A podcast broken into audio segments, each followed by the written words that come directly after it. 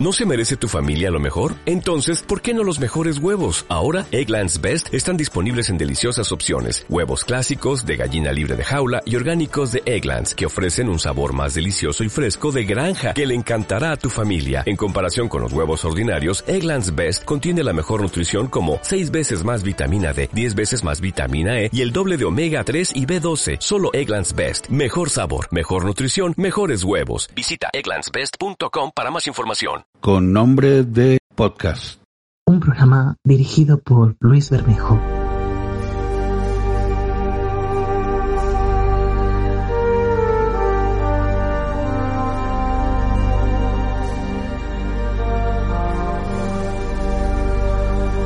Muchas veces cuando miramos la historia podemos concluir con un par de emociones. Emociones o posturas.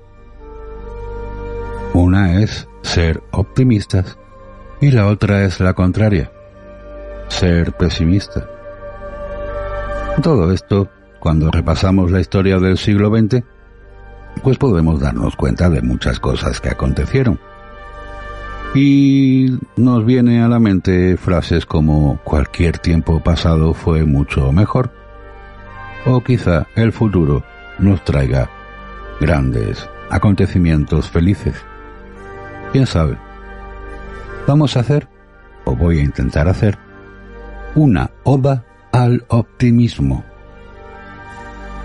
¿Qué es el sueño? Se preguntó un buen día, y le pareció bien evidente la respuesta. El sueño era literalmente una pérdida de tiempo, una pesada rémora que la humanidad llevaba arrastrando desde la edad de piedra habiendo carecido de una forma económica accesible y segura de iluminar sus viviendas de manera constante, la mayor parte de los seres humanos había tenido que conformarse con detener su vida cotidiana durante casi todos los periodos de oscuridad, marchándose a dormir poco después del anochecer y despertando cuando salía el sol. ¡Cuántas preciosas horas de actividad! Tiradas a la basura.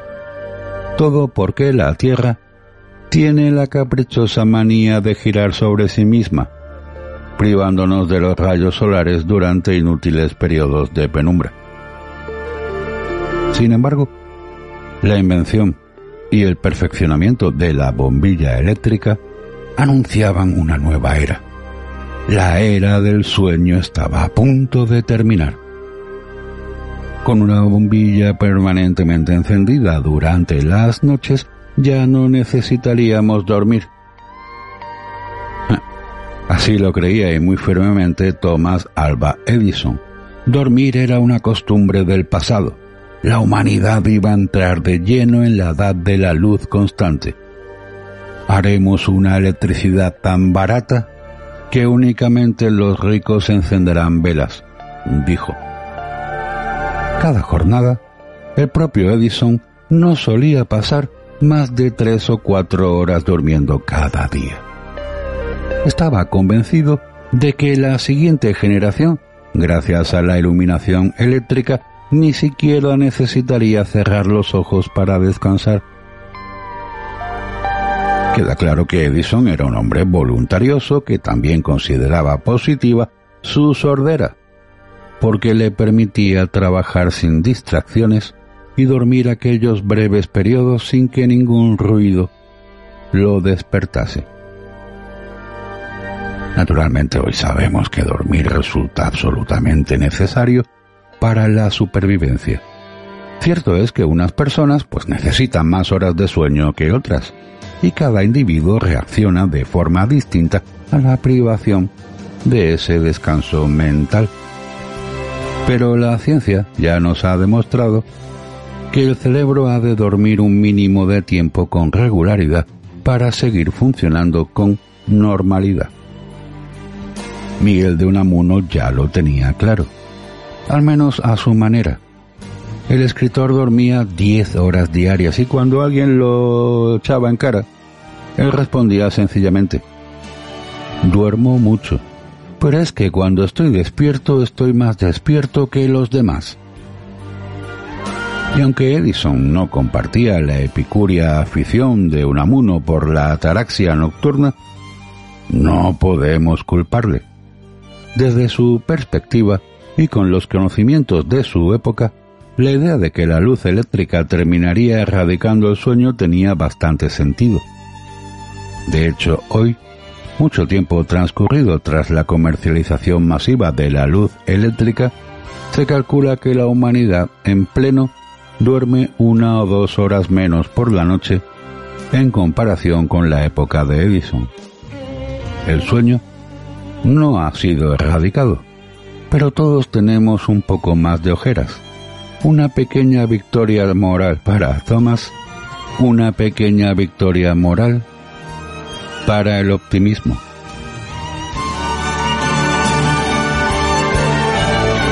El siglo XIX fue el de un mayor y más súbito progreso científico y tecnológico en toda la historia humana.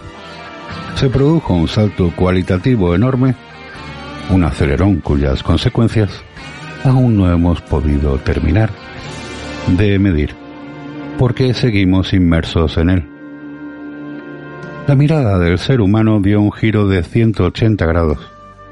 El universo, especialmente en el ámbito occidental, aparecía bajo una nueva luz y de repente cualquier cosa se antojaba posible.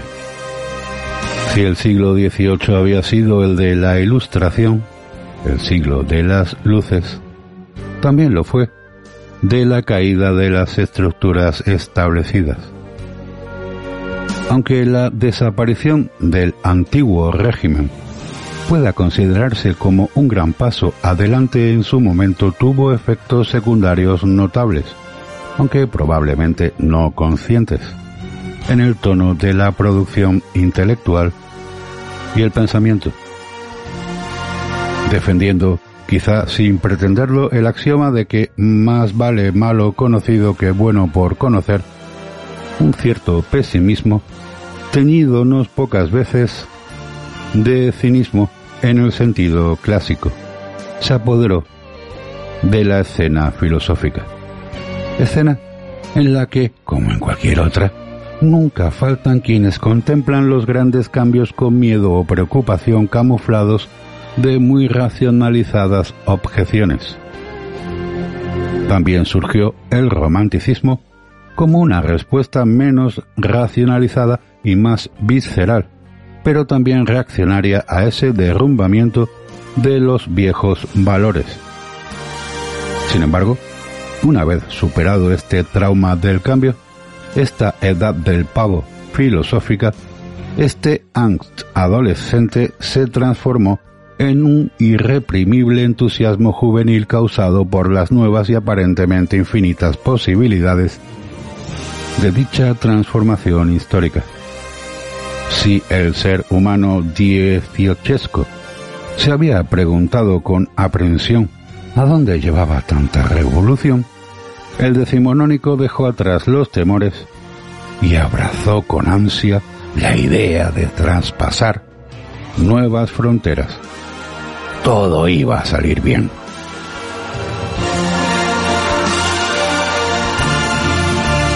Cuando las máquinas de vapor y otros artilugios mecánicos revolucionaron la industria y los métodos de producción de bienes, parecía deducirse ipso facto que llegaría un tiempo en el que los seres humanos, además de no dormir, tampoco tendrían que trabajar. Hombres y mujeres podrían llevar una existencia de confortable diletantismo, liberados para siempre de los esfuerzos manuales y dedicados por entero al cultivo del intelecto y el espíritu. Además podrían, ¿por qué no?, dedicarse con mayor frecuencia a menesteres más carnales, aprovechando que tenían las manos libres todo el tiempo. El mundo entero sería como una academia de Platón, en la que habría también un inmenso patio de juegos. ¿Para qué ganarse el pan con el sudor de la frente si podía obtenerse tanto o más pan con el sudor de una máquina? Aquella embellecida visión del porvenir nunca llegó a cumplirse del todo como ya sabemos. Fue uno de tantos hermosos sueños de la época. Porque si el siglo XVIII fue el del pesimismo prudente y el XIX el de las esperanzas sin límite, el XX fue el de pongamos los pies en el suelo. Llegaron individuos tales que el simpático ingeniero Frederick Taylor, para demostrar que lo más barato para el empresario y lo más productivo con los números en la mano no era dejarle todo el trabajo a las máquinas, caras de adquirir y costosas de mantener, sino situar a los operarios en la cadena. Adiós posibilidad de una vida diletante. Hola otra vez, vida de trabajo sin descanso. Pero aquel enternecedor optimismo decimonónico hijo del progreso científico no solamente se aplicaba al ámbito del trabajo. El siglo XIX fue el de las nuevas fronteras. En el siglo XV, Cristóbal Colón encontró América por casualidad, inmerso en una valiente y admirable, pero definitivamente pedestre, misión exploratoria consistente en llegar a lo que ya era conocido, Asia, por un camino más corto.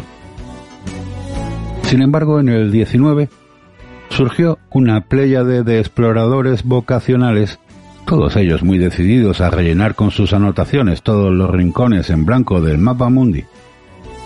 De nuevo, la optimista esperanza del descubrimiento, pero no un descubrimiento a la colombiana.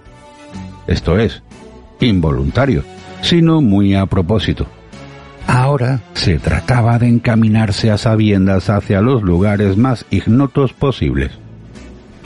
El interés por lo exótico y el amor por la frontera geográfica era la expresión del amor por otra frontera, la histórica, la que la gente del 19 eran muy conscientes de estar atravesando. Vivían un momento clave y lo sabían. Y las incógnitas del progreso añadieron, de buen gusto, las incógnitas de un planeta todavía por desentrañar. Y ese afán se extendía más allá de los límites de nuestra esfera azul. Es más, algunos confiaban en que el firmamento escondía maravillas insospechadas que estábamos a punto de revelar. Algunos astrónomos y muchísimos ciudadanos de a pie estaban convencidos de que existía vida, incluso vida inteligente, en nuestros planetas vecinos. No podemos culparles por ello, desde su punto de vista y con la información que disponía, resultaba bastante razonable proponer esa hipótesis, incluso defenderla con cierto ahínco. Tomemos, por ejemplo, lo que siempre había sido el lucero del alba, Venus, un planeta casi idéntico a la Tierra en tamaño y situado a una distancia prudente del Sol.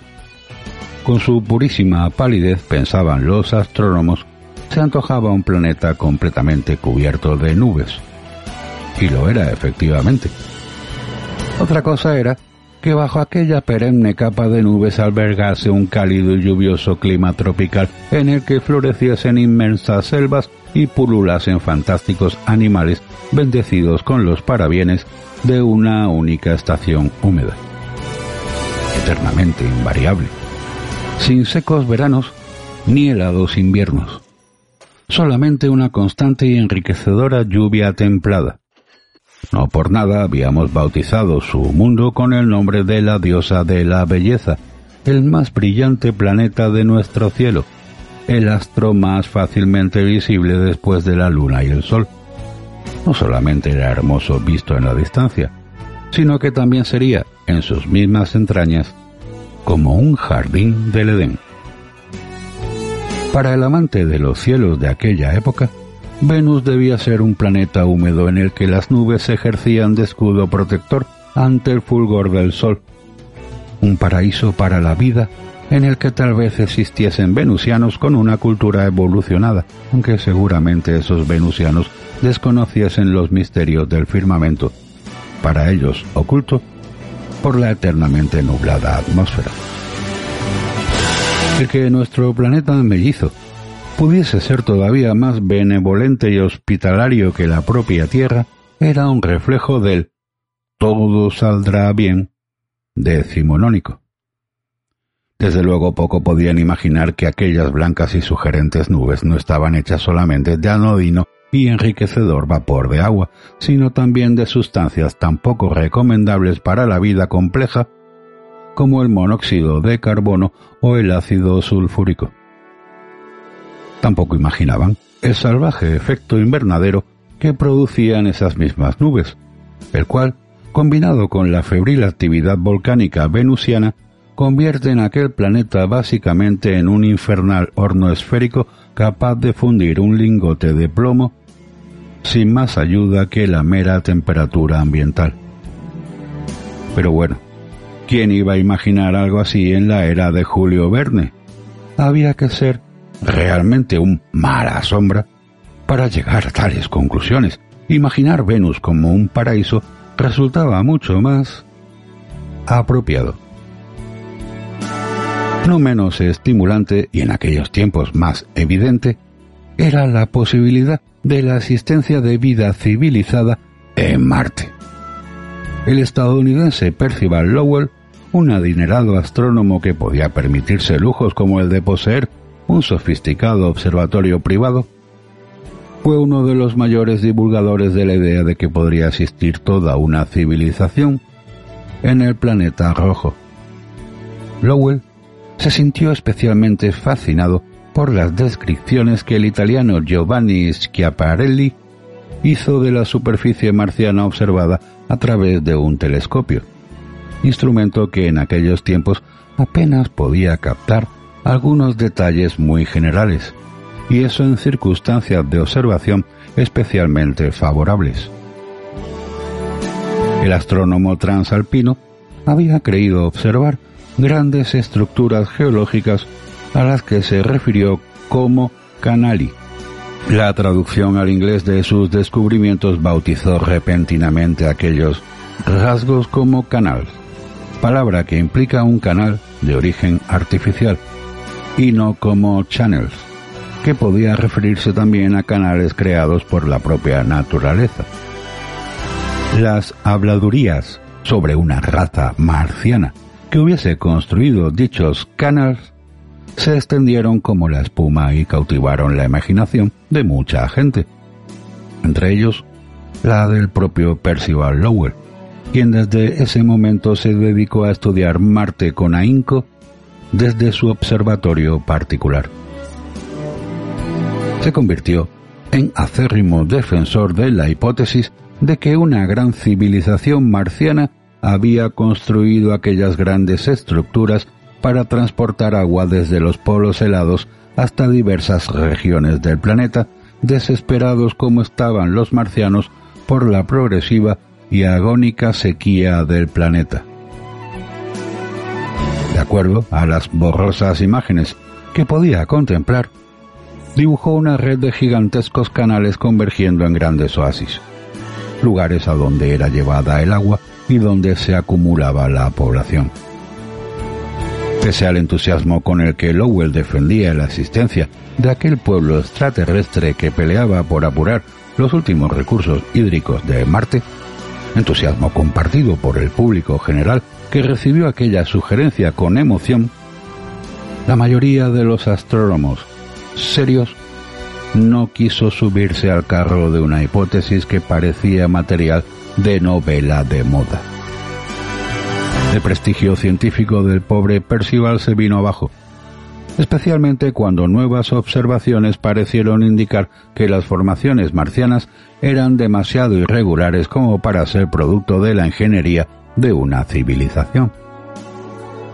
Deseoso de recuperar el respeto de sus colegas, Lowell dedicó sus últimos años a trabajar sobre otra ocurrencia aparentemente extraordinaria la existencia de un ignoto planeta X cuyo tirón gravitatorio, según él, desviaba las órbitas de Urano y Neptuno. Murió sin encontrar aquel misterioso mundo oculto. Catorce años después de su muerte, y allí donde se suponía debía estar el planeta X, fue descubierto Plutón. Otra victoria moral, aunque tardía para el optimismo.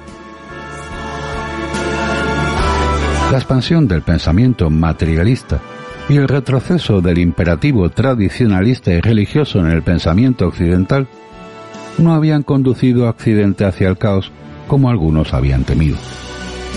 Las nuevas ideas tendían a reforzar la creencia de que no era Dios quien lo proveía todo y de que no había un destino superior trazando el devenir de la humanidad, sino que era la propia humanidad quien por sí sola y en su cotidiano trato con la naturaleza marcaba el camino a seguir. El ser humano era capaz de cualquier cosa, sin más limitaciones que las impuestas por el alcance de su imaginación o por los límites de las leyes físicas. Así, no todo estaba escrito ni predeterminado desde arriba. Los dogmas y los esquemas ya no resultaban inmutables. La verdad ya no era sublime sino material y por tanto cuantificable, verificable y lo que es más importante, modificable. Si el universo es materia, el ser humano puede aspirar a controlar el universo y bajo este nuevo modo de ver las cosas, ¿cómo no sentirse optimista? Muchos nombres, demasiados como para citarlos todos, pusieron su granito de arena y contribuyeron a este cambio de paradigma. Pero algunos personificaron este giro materialista particularmente bien y tuvieron un papel muy relevante a la hora de modificar el pensamiento occidental para siempre. Por ejemplo, Charles Darwin, Karl Marx o Sigmund Freud. Ellos formularon, reformularon, recogieron y sistematizaron observaciones e ideas de lo más diverso en supersistemas que explicaban amplios ámbitos de la experiencia humana. La síntesis fue la clave del pensamiento del 19, en donde se dio forma a nuevos paradigmas a base de combinar los nuevos conocimientos con los escombros de los paradigmas anteriores que se habían venido abajo.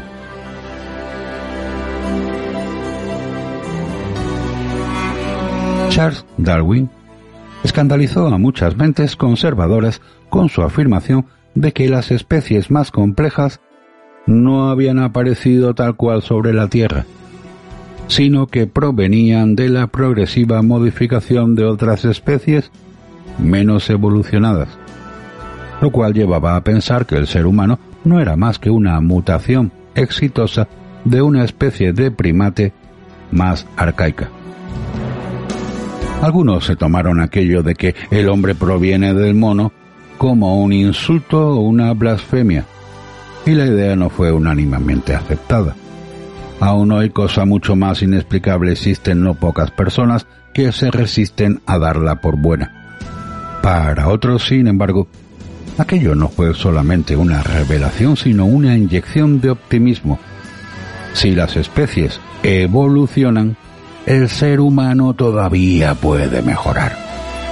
A la especie humana solo le quedaba refinarse cada vez más hasta alcanzar la perfección. Obviamente, Darwin no le atribuyó ninguna dirección intencional al progreso evolutivo y al mecanismo de selección natural descrito por él. No tenía detrás una mente pensante que mejorase las especies hasta hacerlas perfectas. Las que más se adaptaban al entorno sobrevivían con mayor facilidad. Eso era todo, sin importar que las consideremos mejores o peores. Por esta noción fue filtrada por la irreprimible esperanza del siglo XIX de que el mundo iba a ir siempre a mejor. En el futuro, el ser humano podría seguir evolucionando hasta que todos fuésemos extremadamente inteligentes, saludables, resistentes, fuertes, guapos y longevos. También hubo quien le dio algunas vueltas a aquello de la selección natural y la competición entre individuos y especies, surgiendo el llamado darwinismo social. Ciertos autores adaptaron los mecanismos con los que Darwin explicaba la diversidad biológica para aplicarlos a la sociedad humana. Si existía una competición entre individuos de todas las especies, también la había entre seres humanos, así que aquellos que llegaban a lo más alto lo hacían como consecuencia inevitable de sus superiores dotes. Esta explicación simplista tuvo bastante éxito entre individuos de capas altas de la sociedad, creyendo que la tesis de Darwin avalaban la superioridad biológica innata de quienes se hallaban en estratos sociales privilegiados. Sin embargo, detrás hubo notables elaboraciones que la presentaron de manera no tan simplista. Fue principalmente, y a su modo brillantemente, defendida por Francis Galton. Pretendió demostrar que el genio era hereditario y dedujo que la selección artificial podía usarse para mejorar racionalmente lo que la selección natural había estado haciendo de manera automática, de modo que la raza humana podría mejorarse considerablemente decidiendo qué individuos deberían reproducirse, como los granjeros llevaban siglos haciendo con el ganado. El propio Darwin estuvo de acuerdo con esta idea. Él y Galton, por cierto, tenían un bisabuelo en común, así que además de trabar amistad estaban remotamente emparentados. La tesis de Galton, la eugenesia, tuvo consecuencias muy resonantes en el siglo siguiente, como todos sabemos, aunque sería un error asociarla únicamente a regímenes extremistas y totalitarios autores de genocidios planificados. En tiempos de Galton, la eugenesia tenía otro significado estaba, por ejemplo, íntimamente ligada a la frenología, que había querido estudiar la supuesta correlación entre rasgos físicos y cualidades intelectuales o de carácter, pretendiendo describir la personalidad y capacidades de un individuo mediante mediciones objetivas del tamaño y forma de su cráneo y de sus rasgos faciales. Incluso en individuos cultivados e inteligentes que podemos considerar de vanguardia progresista para su tiempo, claro, se daban ciertas actitudes que consideraríamos inaceptables en un intelectual con dos dedos de frente. Durante el siglo XIX, el racismo, entendido como separación de las razas en cuanto a actitudes, no era una posición políticamente incorrecta en Occidente. La creencia de que existían unas razas superiores a otras estaba muy extendida, así como la idea de que los varones eran innatamente superiores a las mujeres. Muchos estudiosos dieron por buenas estas suposiciones según las observaciones que realizaban en sus aproximaciones científicas a la realidad. Hoy podríamos considerar algunos de sus trabajos como infantiles, o en el mejor de los casos, metodológicamente sesgados a causa de procedimientos errados. Pero aunque, como de costumbre, muchos de ellos no pudiesen desembarazarse del todo de sus creencias a priorísticas, en su manera estaban inventando desentrañar el mundo sobre la base de la razón. Es más, algunos iban verdaderamente lejos en su intento de sistematizarlo todo. El propio Galton se dedicó a medir compulsivamente todo lo que se le ocurría. Sus estudios cubrían las materias más diversas y chocantes. Algunas de sus conclusiones científicas rayan incluso lo cómico. Se dedicó a estudiar el tiempo de cocción y la temperatura exactas para conseguir un té con el mejor sabor posible. Mejor aún, quiso elaborar mapas de la belleza mientras visitaba diversas ciudades y anotaba el porcentaje de personas guapas, normales y feas que veía en ellas. Era uno de aquellos hombres que pensaba que la ciencia podía medirlo y explicarlo todo. Así que se aplicó a conciencia. De todos modos, a aquel ímpetu medidor y a sus discutibles ideas no les faltaba cierto grado de honestidad, algo que no era especialmente raro entre los pensadores del siglo XIX o que resultaba menos raro que hoy en día. Cuando los resultados de aquellos estrambóticos estudios se le volvían en contra, Galton no tenía inconveniente en hacerlo notar públicamente.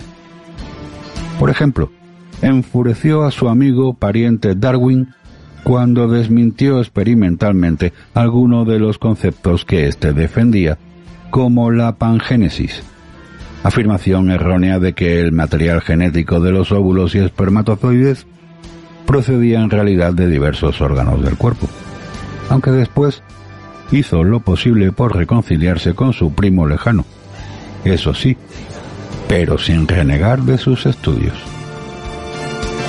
Incluso tuvo que cuestionar su propia fe religiosa cuando al estudiar la eficacia de la oración mediante uno de sus curiosísimos trabajos estadísticos, descubrió que los sacerdotes tenían una esperanza de vida menor a la de ciertos profesionales de vida igualmente acomodada, como médicos o abogados.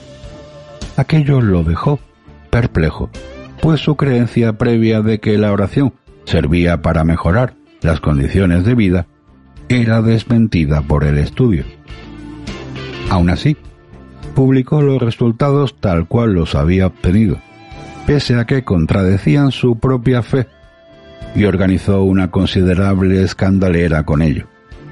Quizá las ideas de Galton no eran las más admirables desde nuestra óptica del siglo XXI, pero su actitud debería ser tomada como ejemplo por no pocos intelectuales, periodistas y políticos.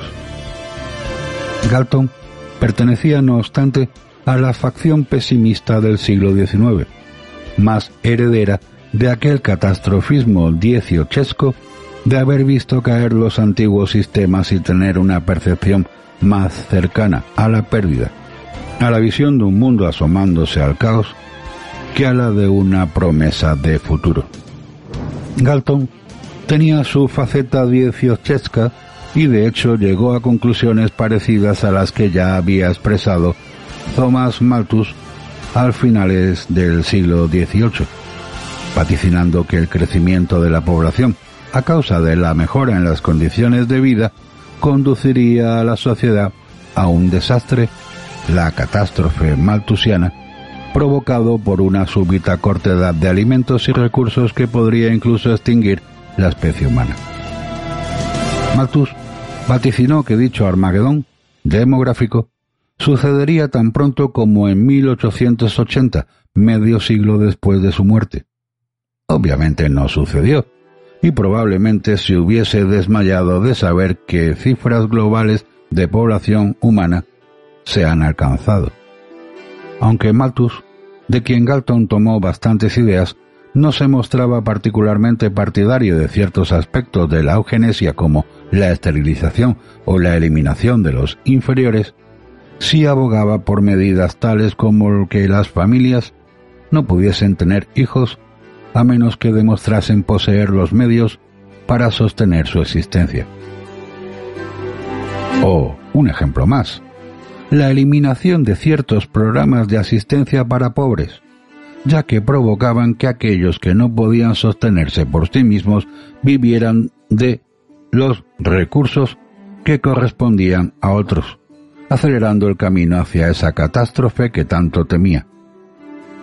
Sus ideas no quedaron totalmente en descrédito por la falta de acierto en la fecha o en la cantidad de población necesaria para causar ese desastre aunque si así hubiese sido, para entonces Malthus ya había ejercido su poderosa influencia no solamente en Galton, sino en los trabajos de Darwin y otros pensadores de renombre.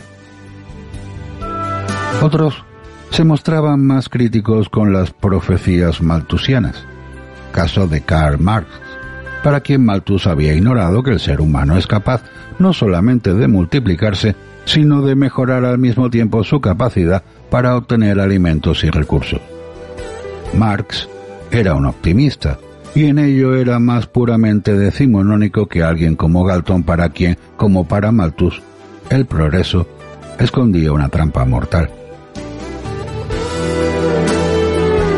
El campo de análisis de Marx era distinto. no se preocupaba de que en el futuro la superpoblación agotase los recursos. Primero miró al pasado analizando la evolución de la sociedad humana desde una perspectiva materialista, basándose no ya en los viejos conceptos historiográficos, sino en una recolección de las relaciones productivas entre las personas, o por expresarlo en términos más simples, el modo de repartirse los recursos y el trabajo que posibilita la creación y uso de esos recursos. El materialismo histórico de Marx hablaba de una futura e inevitable sociedad comunista, nacida de la desaparición de las clases sociales. Esa desaparición sería producto no tanto de una revolución violenta o repentina, esto ya vendría después, cuando otros adaptasen aquellas ideas marxistas a su conveniencia, como de una revolución sistemática impulsada por la imposibilidad de seguir manteniendo las viejas relaciones de producción entre burguesía y proletariado una vez las condiciones de vida hubiesen mejorado lo suficiente como para propiciar el fin de la lucha de clases. Para Marx, el capitalismo era un paso más, pero un paso necesario hasta la consecución del comunismo, ese estado mejorado de la sociedad en el que ya no habría subordinación, sino asociación entre productores libres. Efectivamente, Marx, aparte de un borracho, era otro optimista. Y aunque pueda sonar paradójico, dada la influencia que él o su colaborador, Friedrich Engels, tuvieron en movimientos políticos posteriores, muy fuertemente ideologizados, la intención de Marx fue precisamente la de analizar la sociedad prescindiendo de dichos posicionamientos ideológicos. Ese análisis, el materialismo histórico, pretendía explicar la sociedad desde una perspectiva científica, al igual que la ciencia física explicaba el universo mediante la relación dialéctica entre distintas fuerzas, gravedad, electromagnetismo, etc., relación que servía para predecir el comportamiento de los objetos, como la manzana de Newton cayendo de un árbol siempre hacia el suelo. Marx explicaba la sociedad como una relación dialéctica entre las fuerzas productivas, relación que servía para predecir una futura sociedad comunista. Lanzaba, a sabiendas, un mensaje esperanzador para los proletarios, para los trabajadores que se esforzaban en sus trabajos a cambio de un salario casi inmutable mientras sus patrones se enriquecían exponencialmente. El análisis de Marx venía acompañado de un guiño optimista. Las cosas cambiarán a mejor. Lo que llegó a suceder después cuando otros abanderaron sus ideas es tan culpa suya como culpa de Darwin puedan ser las limpiezas étnicas. El mismo criterio científico quiso aplicar Sigmund Freud al estudio del más enigmático de los productos del mundo físico, la mente humana. Así como Marx quiso prescindir de ideologías para su análisis de la historia, Freud trató de ignorar las visiones religiosas espirituales o acientíficas a la hora de analizar la psique. También aplicó un modelo de relación entre distintas fuerzas, yo, ello y super yo, consciente e inconsciente, eros y tánatos, para describir la conducta humana e intentar predecirla, al menos hasta cierto grado. Freud llevó el materialismo hasta el mismísimo territorio del alma humana y las explicaciones mágicas quedaban fuera de juego. La mente podía retratarse utilizando conceptos racionales e incluso susceptibles de comprobación empírica, aunque fuese de forma indirecta. Aunque al igual que Marx Freud recogió muchas ideas que ya pululaban por ahí en plumas de otros autores, hubo algo que lo hizo destacar. Su toque distintivo, su toque genial, fue el de la capacidad de sistematización. Síntesis, como decíamos, quizá la palabra que mejor describe el pensamiento decimonónico. Por más discutibles que desde nuestro púlpito del futuro puedan parecer muchas de sus afirmaciones, la importancia de Freud es innegable. Fue capital a la hora de permitir que el ser humano comenzase de verdad a entenderse a sí mismo, a analizarse de una nueva manera, a formular nuevas preguntas. Presentó sus ideas en forma de conjunto consistente, en el que unos conceptos y otros parecían estar relacionados con coherencia y sentido. Además, tuvo el valor de sobreponerse a los tabúes de su tiempo en asuntos como el de la sexualidad. También su trabajo era optimista. La teoría freudiana abría muchas más puertas de las que cerraba, inaugurando caminos de conocimiento que hasta entonces habían parecido intransitables o que sencillamente no se le había pasado por la cabeza a prácticamente nadie. Freud expuso que el hombre no tiene por qué constituir un misterio inacabable para sí mismo, sino que la vía del autoconocimiento científico, incluso en el ámbito aparentemente inmaterial de la mente, era más que posible. Son solamente algunos ejemplos, pero podrían citarse muchos otros. El siglo XIX fue verdaderamente la centuria de los descubrimientos, el fin de la infancia. Y como siempre que termina una infancia, las explicaciones mágicas van perdiendo importancia frente a las racionales, aunque eso puede conducirnos bien a una felicidad más plena y consciente, bien a un desastre. La edad adulta es difícil y peligrosa, a menudo frustrante, no pocas veces desesperante, pero también premia, cuando lo hace, de manera más concreta y cuantificable. Ese espíritu decimonónico de exploración, interrogación, curiosidad, progresismo e ímpetu creador es quizá lo que nos está faltando en nuestro tiempo. Hoy en día, como a principios del siglo XVIII, hay muchos que dan las preguntas por respondidas, que afirman vivir en una sociedad que más nos vale a todos que permanezca inmutable, no sea que saltemos de la sartén para caer en el fuego. Afirman que lo que ahora hay es lo mejor que puede haber, porque la alternativa es el caos. Ya no sienten amor por el progreso ni curiosidad por las fronteras inexploradas. El inmovilismo y el conformismo han vuelto, como si ya lo supiéramos todo, como si hubiésemos encontrado todas las soluciones.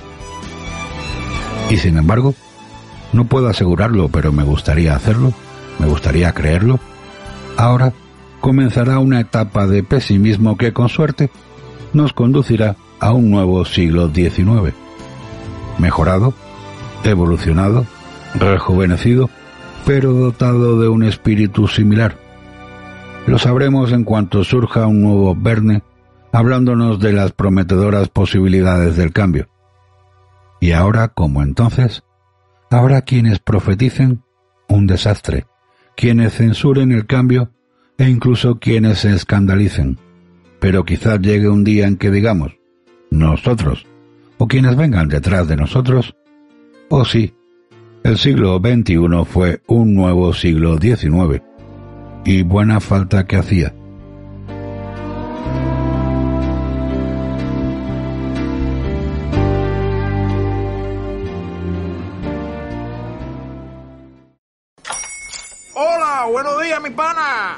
Buenos días, bienvenido a Sherwin Williams. ¡Ey! ¿Qué onda, compadre? ¿Qué onda? Ya tengo lista la pintura que ordenaste en el ProPlus app. Con más de 6.000 representantes en nuestras tiendas listos para atenderte en tu idioma y beneficios para contratistas que encontrarás en aliadopro.com. En Sherwin Williams somos el aliado del PRO.